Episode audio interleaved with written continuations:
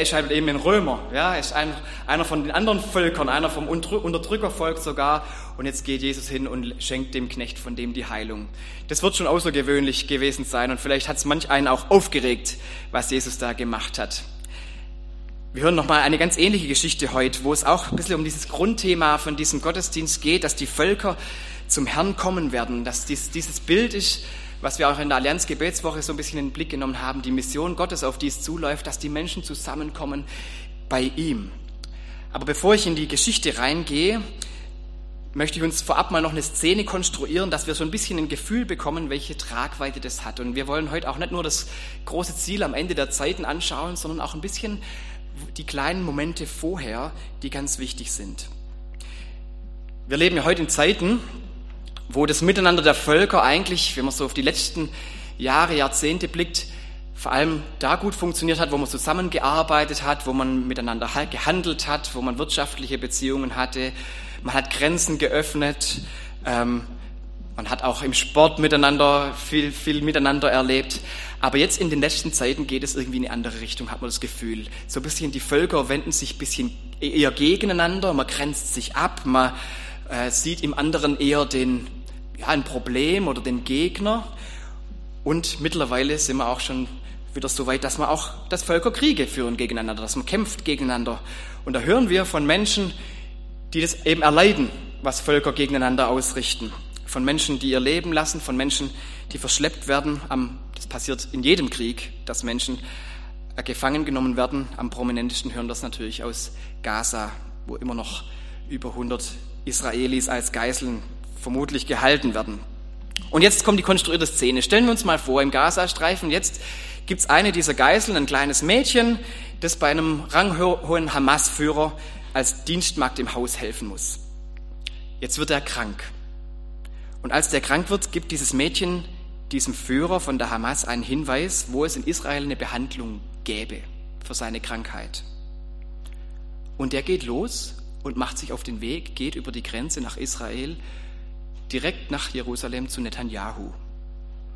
Ich gebe zu, ist ein bisschen echt konstruiert. Und ihr merkt vielleicht schon an dem, wie ich das sage, dass es ziemlich unrealistisch ist, was ich da erzähle. Warum sollte eine Verschleppte ihrem Bedränger überhaupt was Gutes wünschen? Ja, und sich nicht vielleicht viel mehr an seinem Leid freuen, wenn er krank wird? Und warum sollte der ihr auch noch glauben, wenn sie davon erzählt, dass man Israel helfen kann, und selbst wenn er es tut, warum sollte er losgehen ins verfeindete Land und dann auch noch zum dortigen Machthaber? Denn das wäre ja quasi, wenn er freiwillig ins offene Messer läuft. Total unrealistisch. Aber genau so ist die Lage, die uns beschrieben wird in unserem Predigtext heute im zweiten Könige. Da wird unser Blick jetzt auf die andere Seite von Israel gelenkt, ähm, in den Nordosten. Dort liegt das Land Aram. Aram gehört zu den Völkern, die Israel öfters damals überfallen haben und da schauen wir jetzt genau hin zu einem Mann, der eine wichtige Position dort in Aram im Militär gehabt hat.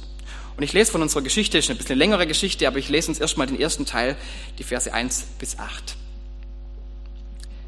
Naaman war der Heerführer des Königs von Aram. Sein König schätzte ihn sehr und hielt große Stücke auf ihn, denn der Herr hatte bewirkt, dass er für Aram siegreich war.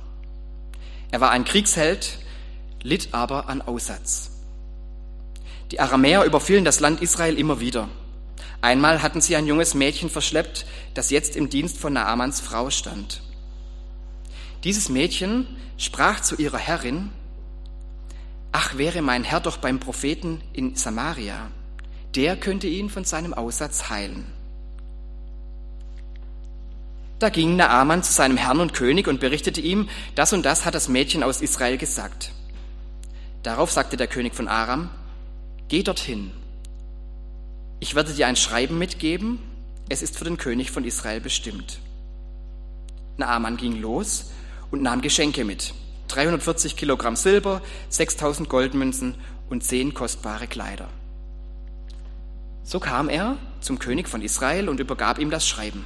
Darin stand, wenn du dieses Schreiben erhältst, weißt du, ich habe meinen Knecht Naaman zu dir geschickt, damit du ihn von seinem Aussatz heilst. Als der König von Israel das Schreiben gelesen hatte, zerriss er seine Kleider. Er sagte, bin ich denn Gott? Kann ich töten oder lebendig machen? Da schickt dieser mir einen Mann, den ich vom Aussatz heilen soll. Merkt ihr es? Er sucht nur einen Anlass für Krieg. Elisha, der Gottesmann, hörte davon, dass der König von Israel seine Kleider zerrissen hatte. Deshalb schickte er eine Botschaft zum König. Warum hast du deine Kleider zerrissen? Naaman soll zu mir kommen. Dann wird er erkennen, dass es in Israel einen Propheten gibt. Bis hierhin mal. Was für eine Geschichte, liebe Gemeinde. In den Hauptrollen Naaman, der Heerführer von Aram. Später taucht dann auch Elisa auf, der eine Hauptrolle übernehmen wird. Und dazu auch noch die beiden Könige, König von Aram, König von Israel, die sind natürlich auch wichtig, denn an ihrer Kommunikation per Brief, da erkennt man die, die knifflige Lage, in der das Ganze stattfindet, die Brisanz der politischen Lage von diesen zwei Völkern, wenn der Naaman da jetzt die Grenze überschreitet von einem Land zum anderen. Das ist eine wirklich brenzliche Situation, in der wir da sind. Und deshalb habe ich euch dieses Bild ein bisschen konstruiert, dass man verstehen kann, was, eigentlich, was da eigentlich los ist. Ganz entscheidend ist aber nicht eine der Hauptfiguren, sondern vor allem eine Nebenfigur. Eine scheinbar unbedeutende, ganz kleine. Dieses Mädchen, das verschleppt worden ist, das bei dem aramäischen Heerführer Naam mitarbeiten muss, das gibt ihm den Hinweis, wo er Heilung finden kann. Mit diesem Hinweis erst kommt die ganze Geschichte ins Rollen. Dieses kleine Mädchen, diese Nebenfigur ist ganz wichtig in dieser Geschichte. Es ist das scheinbar Kleine, das hier große Bedeutung hat. Und heute schauen wir eben nicht nur auf die Hauptfiguren, sondern ganz besonders schauen wir heute auf die Nebenrollen. So wie es bei der Oscarverleihung auch so ist. Da gibt es nicht nur Oscars für Hauptdarsteller, sondern ganz bewusst auch welche für Nebendarsteller, weil die Nebenfiguren manchmal das Entscheidende in den Geschichten voranbringen. Und interessant finde ich ja schon, wenn wir gucken, wie die Bibel uns das beschreibt. Sie sagt ja nicht nur, naja, der Naaman hat halt irgendwie erfahren, dass es da in Israel Heilung für ihn geben könnte, sondern sie beschreibt uns das. Sie lässt uns mit reinblicken bis hinein in die Gedanken von diesem israelischen Mädchen. Ach, wäre mein Herr doch beim Propheten in Samaria, sagt es. Der könnte ihn von seinem Aussatz heilen. Das ist doch schon allein erstaunlich. Obwohl sie in der Fremde ist, als Gefangene, als Weggeführte, sieht sie Naaman mit seinem Leiden, mit seiner Krankheit, mit seiner Not. Sie sieht in dem feindlichen Heerführer den Mensch und auch sein Bedürfnis nach Heilung. Das ist für mich das Erste, was dieses Mädchen so interessant macht in dieser Geschichte. Denn dieser Blick für das Menschliche, das ist eigentlich normalerweise das Erste, was verloren geht, wenn es um solche Konflikte geht, wenn es um Krieg geht oder Terror, dann gibt man die Mitmenschlichkeit als allererstes auf. Ist heute noch genauso, wie es damals war. Im Machtstreben haben Mitmenschlichkeit, Mitgefühl keinen Platz. Wer andere überfällt, wer Angriffe befiehlt, der schaltet hat sein Herz aus für genau das, für das Mitgefühl, für das Mitmenschliche, für das Leiden anderer, das man damit auslöst. Und wenn wir ganz ehrlich sind, auch wenn wir aus der Ferne zuschauen und berichtet kriegen, nur per Medien berichtet kriegen, was da so passiert in anderen Teilen der Welt, kann es trotzdem genauso gehen, dass wir das Mitmenschliche ganz schnell dem opfern, dass wir für uns klar haben wollen, wer gehört zu welcher Seite, wer gehört zu den Guten, wer gehört zu den Bösen, wer kämpft für wen. Wir sortieren ganz leicht, um für uns solche komplexen Situationen klar zu kriegen. Und dabei, bei diesem Sortieren, gerät uns das Mitmenschliche aus dem Blick. Wir vergessen, dass es da um Menschen geht, ganz oft, die Schweres tragen müssen. In unserer Geschichte ist ja ganz ausdrücklich der aramäische Heerführer, der hier mit seinem Leiden vorgestellt wird, der diese Krankheit hat, Aussatz. Diese gemeine Hautkrankheit kennen wir aus vielen biblischen Geschichten. Die Krankheit, die deshalb so fies ist, weil sie auch ansteckend ist und weil man deshalb auch gemieden und ausgegrenzt worden ist, weil sie eben auch eine soziale Komponente hat. Und dieses verschleppte israelische Mädchen sieht jetzt diese Not von Naaman und schaltet aber ihr Herz nicht aus. Sie sieht nicht nur den, der dem verfeindeten Volk angehört, sondern den, der jetzt gerade da was zu leiden hat und wünscht sogar für ihn, dass er Heilung findet. Ich finde es beeindruckend an diesem Mädchen. Das ist eine Sache, die mich beeindruckt. Und da kommt noch was Zweites dazu, was mich beeindruckt an diesem Mädchen, nämlich, dass sie eine Idee hat, wo es für den Naaman Hilfe geben könnte.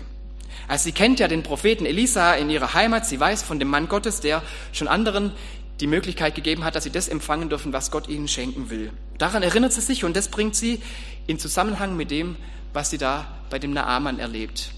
Ihren religiösen Hintergrund, ihren Glauben bringt sie in Zusammenhang mit der Not von diesem Mann. Es ist gar nicht so selbstverständlich, dass man das tut. Oft denkt man, der Glaube ist das eine und die Not von anderen ist was ganz anderes. Aber dass man das in Verbindung bringt, ist was ganz Entscheidendes und was ganz Wichtiges. Das ist das Zweite, was mich beeindruckt. Und dann gibt es noch was Drittes an diesem Mädchen, was ich genauso beeindruckend finde, nämlich, dass sie dann auch hingeht und den Mut hat, ähm, ihrer Herrin das zu sagen, dass sie darauf hinweist, dass sie das nicht für sich behält, dass es kein stiller Wunsch bleibt, den sie hat für den Naaman, sondern dass sie hier den Impuls setzt und ins Gespräch bringt, was sie denkt. Und dann nimmt alles seinen Lauf. Jetzt lesen wir, liebe Gemeinde, diese Geschichte heute als Christen auch aus einer gewissen Distanz und wir lesen sie auch mit dem Wissen ums Neue Testament, auch ein bisschen vielleicht vom Neuen Testament her. Und dann können wir in der Geschichte noch viel mehr entdecken als eine Heilungsgeschichte. Es geht in der Geschichte nämlich nicht nur um die Heilung, die Befreiung von der Krankheit, die dem Naaman geschenkt wird, sondern es geht auch um das Heil, das Jesus schenken kann. Das, was Gott den Menschen schenken will. Die Rettung ist noch mal mehr als nur das Befreien von der Krankheit. Das ist der Kern unseres Glaubens. Das ist das, was wir gelernt haben und was wir erlebt haben. Und jetzt mag es sein, dass wir denken, na ja, in Gottes großem Heilshandeln, in diesem großen Plan, dass Gott die Menschen, äh, die Völker zusammenführt, da spielen wir doch keine bedeutende Rolle. Höchstens eine Nebenrolle. Vielleicht sind wir nur Statisten in unserer Wahrnehmung. Aber für den Einzelnen, der das erleben darf, wie jetzt hier der Naaman, sind diese Nebenfiguren ganz entscheidend. Und deshalb gucken wir heute auf diese Nebenfiguren. Nimm doch heute mal aus dieser Geschichte das mit, was dieses unscheinbare Mädchen, diese Nebenfigur in der Geschichte so beeindruckend macht. Weil ich glaube, dass wir da ganz viel von diesem Mädchen auch mitnehmen können. Zum Beispiel das, was mich da als erstes so beeindruckt hat, dass sie den Blick für den Menschen nicht verliert. Als Christen sollten wir den Blick für die Menschen um uns nicht verlieren.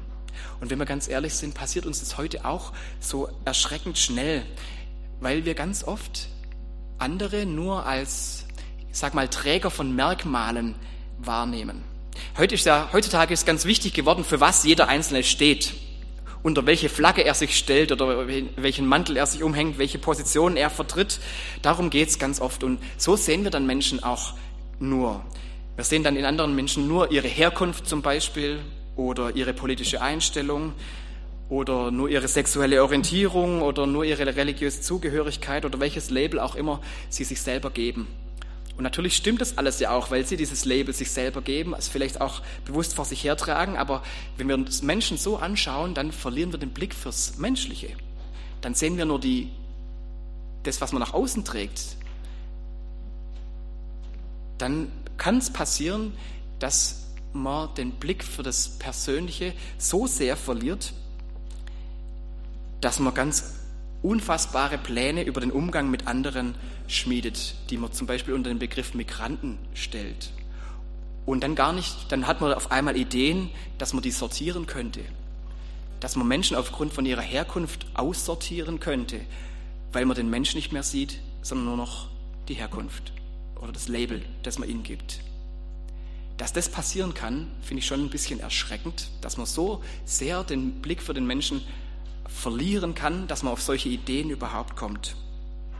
Also ich halte mich hier ja mit politischen Stellungnahmen zurück in der Regel, weil ich es nicht richtig finde, wenn man äh, zu jeder Position oder zu jeder Einstellung irgendwie auch noch äh, eine kirchliche Meinung dazu geben muss. Das könnt ihr schon euch selber bilden. Aber in dem Fall hat es mich einfach erschreckt, zu was das führen kann, wenn man das Menschliche ausblendet. Dass man Menschen quasi nur noch wie, wie Schachfiguren sieht, die man irgendwie verschieben kann oder am liebsten vielleicht vom Brett runter haben möchte dass es so weit kommen kann, das erschreckt mich schon ein bisschen, weil ich denke, dass wir eigentlich in unserem Land sensibler sein müssten und gerade auch wissen müssten, was passieren kann, wenn man das Menschliche aus dem Blick verliert. Also das war ein Beispiel, wo mir das so ein bisschen deutlich vor Augen gestellt worden ist, wo ich ja, wo ich schon ein bisschen erschrocken bin diese Woche, aber das passiert natürlich in vielen Dingen. Auch wenn wir über die Linken reden oder über die Rechten, wenn wir über die Bauern reden oder über die Politiker da oben, die alle doch keine Ahnung haben, oder über die Juden oder über die Christen, wenn wir immer solche Gruppen ähm, benennen und nur noch solche Gruppen benennen, dann wird es schwierig, weil wir ganz oft dabei die Menschen aus dem Blick verlieren. Und wenn das passiert, dann sind wir an einem kritischen Punkt.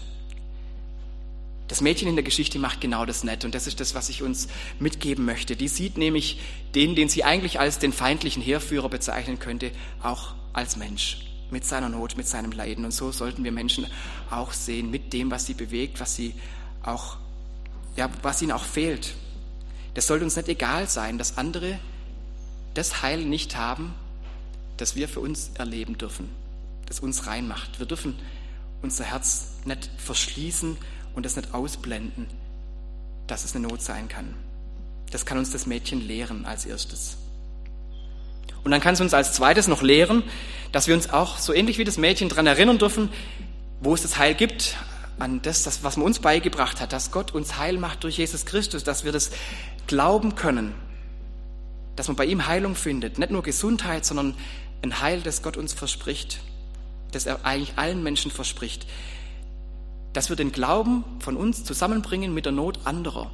Das ist manchmal ein Schritt, den wir gar nicht so selbstverständlich machen, weil wir oft denken, naja, der Glaube von mir ist was Privates, was Persönliches, darum kümmere ich mich, aber das hat mit der Not der Welt doch nichts zu tun. Oder mit den anderen Menschen, an was die leiden könnten oder was denen fehlen könnte. Aber dieser Schritt ist ein ganz wichtiger, dass wir sagen, mein Glaube, das, was ich an Heilung erlebt habe, an Heil erfahren durfte, hat sehr wohl was zu tun mit anderen Menschen, mit dem, was ihnen fehlt, auch mit der Not unserer Welt. Auch dein Glaube hat was zu tun mit der Not unserer Welt.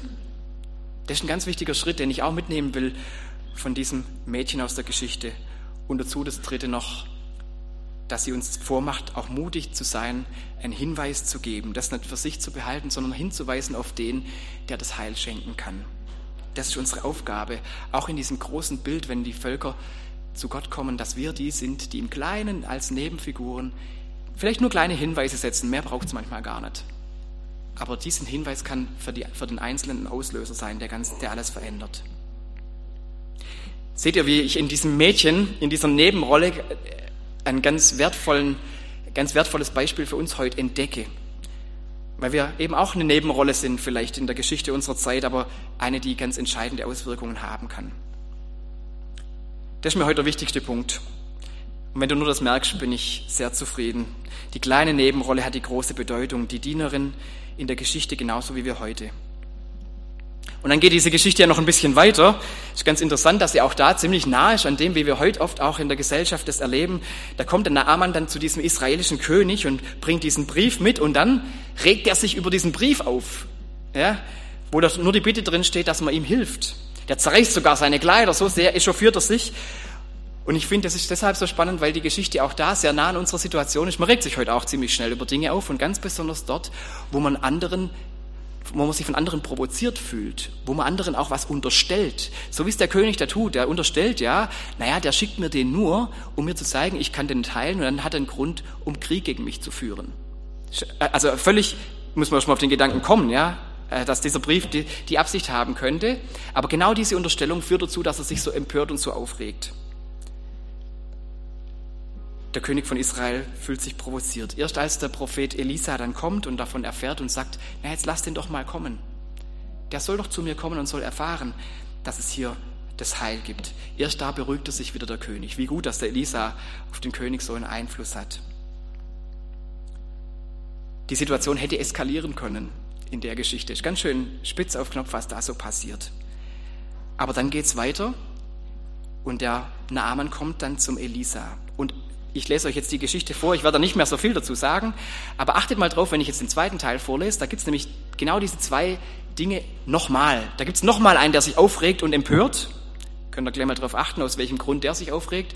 Und es gibt nochmal eine Nebenfigur, die ganz entscheidend wird. Ab Vers 9 geht die Geschichte so weiter. So kam Naaman mit Pferden und Wagen zu Elisha und hielt vor der Tür seines Hauses. Elisha schickte einen Boten zu ihm hinaus, geh und wasch dich siebenmal im Jordan. Dann wird deine Haut gesund und du giltst wieder als rein. Doch Naaman wurde zornig. Er wollte weggehen und sagte, ich dachte, er selbst kommt zu mir heraus und stellt sich vor mich hin. Dann ruft er den Namen des Herrn an, seines Gottes, erhebt die Hände und betet in Richtung des heiligen Ortes. Und so heilt er mich vom Aussatz. Abana und Parpar, die Flüsse von Damaskus, sind die nicht viel besser als alle Gewässer Israels? Dann hätte ich mich gleich dort waschen können, um wieder gesund zu werden. Voller Zorn drehte er sich weg und wollte gehen. Da traten seine Diener an ihn heran und sagten zu ihm, Herr, was wäre gewesen, wenn der Prophet etwas Großes von dir verlangt hätte? Hättest du es dann nicht getan? Doch er sagte nur, wasch dich und du wirst gesund. Warum tust du das denn nicht? Also stieg er doch zum Jordan hinab und tauchte siebenmal unter, wie es der Gottesmann gesagt hatte. Da wurde seine Haut gesund wie die Haut eines Kindes und er galt wieder als rein. Habt ihr es gemerkt? Empörung Teil 2. Dieses Mal ist es Naaman selber, der sich aufregt. Das wiederholt sich in dieser Geschichte. Und dann kommt diese Nebenfigur, die ihm hilft. Diesmal sind seine Diener, die ihm zu gut zureden, als er sich echauffiert. Er ist irgendwie in seinem Stolz verletzt, weil er sich das Ganze bei dem Propheten anders vorgestellt hat. Er hat schon sehr konkrete Vorstellungen, wie der, was der zu tun hat, dass der zu kommen hat, Hände zu heben und wie das alles abzulaufen hat. Also seine Vorstellung hat er mitgebracht und als der Naaman, äh, als der Elisa die dummerweise nicht erfüllt, löst es in ihm so einen Ärger aus, dass er sich darüber aufregen muss. So ist es manchmal, wenn man konkrete Vorstellungen hat. Und vielleicht, wenn man an Gottes Menschen eine konkrete Vorstellung hat, noch mal mehr. Da kann man sich auch mal empören. Auch heute hat man klare Vorstellungen manchmal, was die Bischöfe zum Beispiel zu sagen haben oder die Kirchenvertreter. Und wenn sie es dann nicht tun, oh, dann kann man sich böse drüber aufregen. Oder wenn der Pfarrer zum Besuch nicht so viel Zeit mitbringt, wie man sich das gerne wünscht, kann man sich auch drüber aufregen. Ist okay, ist verständlich. Völlig in Ordnung, kann man sich drüber aufregen wenn die Kirche nicht die Positionen stark macht, die man eigentlich von ihr verlangt, oder wenn die Christen aus der Nachbarschaft gar nicht immer so heilig aussehen, wie sie doch eigentlich aussehen müssten, könnte man sich vielleicht auch drüber wundern oder aufregen. Das mit den Erwartungen an Glaubensdinge ist so eine Sache. Ähm, gut, dass der Naaman sich nicht in dieser Aufregung verloren hat und wieder umgedreht hat und heimgegangen ist. Das wäre schade gewesen. Aber er hat jemand gebraucht und jetzt wieder so eine Nebenfigur, die ihn wieder zurückholt, in die Spur bringt, die ihn ein bisschen auch beruhigt, die einfach nur sagt, was ist das Problem, wenn es so einfach ist, dieses Heil zu bekommen? Hättest du gern komplizierter gehabt? Mach's doch einfach, wenn es so leicht ist. Klar, es ist eine Herausforderung, was dir der Elisa da sagt, dass du dich in diesem Jordan unter, untertauchen sollst. Der ist ein dreckiger Fluss, das ist kein schöner Fluss, der ist nicht schön anzuschauen. Die anderen Flüsse daheim wären viel sauberer und schöner. Ja, kann man es schon sagen. Aber mach's doch einfach, wenn es so, so leicht ist, das Heil zu kriegen. Schon erstaunlich, dass der Naaman, der doch so voller Erwartung aufgebrochen ist, jemand braucht, der ihm dieses ganz Einfache zusagt. Mach's doch einfach. Sieh doch nicht das Komplizierte oder das, was du erwartet hast, sondern sieh, nicht, sieh das, das viel leichter ist, als du gedacht hast. Auch von diesem Diener, finde ich, kann man was mitnehmen, denn heute erscheint es vielen zu unspektakulär, das Heil von Gott zu bekommen. Manche gucken das Kreuz an und sagen, ah, das ist aber nicht schön anzuschauen. Warum muss es immer mit Leid zu tun haben, dass Gott uns, dass Gott uns was Gutes schenken will? Ja, die, die anderen Sachen wären doch viel schöner, prächtiger. Warum das Kreuz? Vielleicht sagen wir dann auch, mach's doch einfach. Wenn es so einfach ist, dass du nichts tun musst, dass Christus alles getan hat, ja, dann öffne dich doch einfach mal. Vielleicht helfen wir damit Menschen, so wie der Diener dem Naaman, geholfen hat. Ermutigen, einfach zum Probieren. Das, was es, das Heil, das Gott uns schenkt, das muss nicht groß und kompliziert sein. Das gibt es ganz einfach. Vielleicht sogar erschreckend einfach. Für den Naaman war es erschreckend einfach. Und dazu noch umsonst. Das kostet gar nichts. Das ist damals auch schon so, so wie es bei Jesus ist, dass es uns nichts kostet, dass man nichts von uns verlangen kann, etwas dafür zu tun. So war es damals auch schon so. Damit endet die Geschichte und damit ende ich auch mit diesem Schlussabschnitt. Die Geschichte geht eigentlich noch weiter, aber die schauen wir jetzt heute nicht mehr an, weil wir das Wesentliche für mich heute ähm, betrachtet haben. Der Rest könnt ihr dann daheim auch äh, noch lesen. Aber die Geschichte endet so, dass der Naaman dann von diesem Fluss vom Jordan wieder zurückkehrt, wieder zum Elisa geht und zusammen mit seinem ganzen Gefolge, dann steht er hin und sagt er, jetzt weiß ich, dass es nirgendwo einen Gott gibt außer in Israel. Ich habe es erlebt. Er ist der einzige Gott auf der ganzen Welt. Nimm doch ein Geschenk von deinem Knecht an. Elisha aber antwortete, so gewiss der Herr lebt, in dessen Dienst ich hier stehe, ich werde nichts annehmen. Naaman versuchte ihn zu überreden, aber Elisha weigerte sich. Das Heil von Gott gibt's umsonst. Auch wenn man vielleicht meint, man müsste was dafür tun. Man kann nichts dafür tun. Das darf man einfach so annehmen und mitnehmen. Und der Naaman nimmt's dann auch mit. Die Geschichte geht dann noch ein bisschen weiter, dass er sagt, ich möchte, ich werde ja in Aram dann auch weiterhin in heidlichen Tempeln stehen müssen. Ich muss auf jeden Fall ein bisschen Erde mitnehmen, dass ich da mich dran erinnere an das, was ich hier erlebt habe. Äh, darf ich das denn? Oder setze ich mich da was Schlimmem aus? Und auch da ist der Elisha wieder der, der beruhigt und sagt, Geh in Frieden. Nimm's mit. Mach dir keine Sorge. Nimm's einfach an. Vielleicht brauchen wir, wenn wir Nebenfiguren in der Geschichte unserer Zeit sind, das, dass wir manchmal, gerade in dem, wo die Empörung so groß ist und wo man sich aufregt und wo man das Mitmenschliche aus dem Blick verliert vor lauter Ärger und vor lauter Positionieren und Stellung nehmen und so weiter, vielleicht braucht man da uns als Nebenfiguren, dass wir das Menschliche in den Blick nehmen, dass wir die Verbindung herstellen zu dem, was uns im Glauben geschenkt ist, dass wir Hinweise geben, dass wir wieder in die Spur bringen und vielleicht sagen, mach's, es ist ganz einfach. Ich wünsche uns diesen Blick der Nebendarsteller aus dieser Geschichte. Ich wünsche uns, dass wir die Erfahrung des Heils nicht für uns behalten, sondern auch in unsere Zeit tragen. Und dann sind wir als Nebenfiguren ganz wichtig in diesem großen Bild, dass auch heute Völker, ganz unterschiedliche Menschen aus unterschiedlichen Völkern, das Heil bei Gott finden. Amen.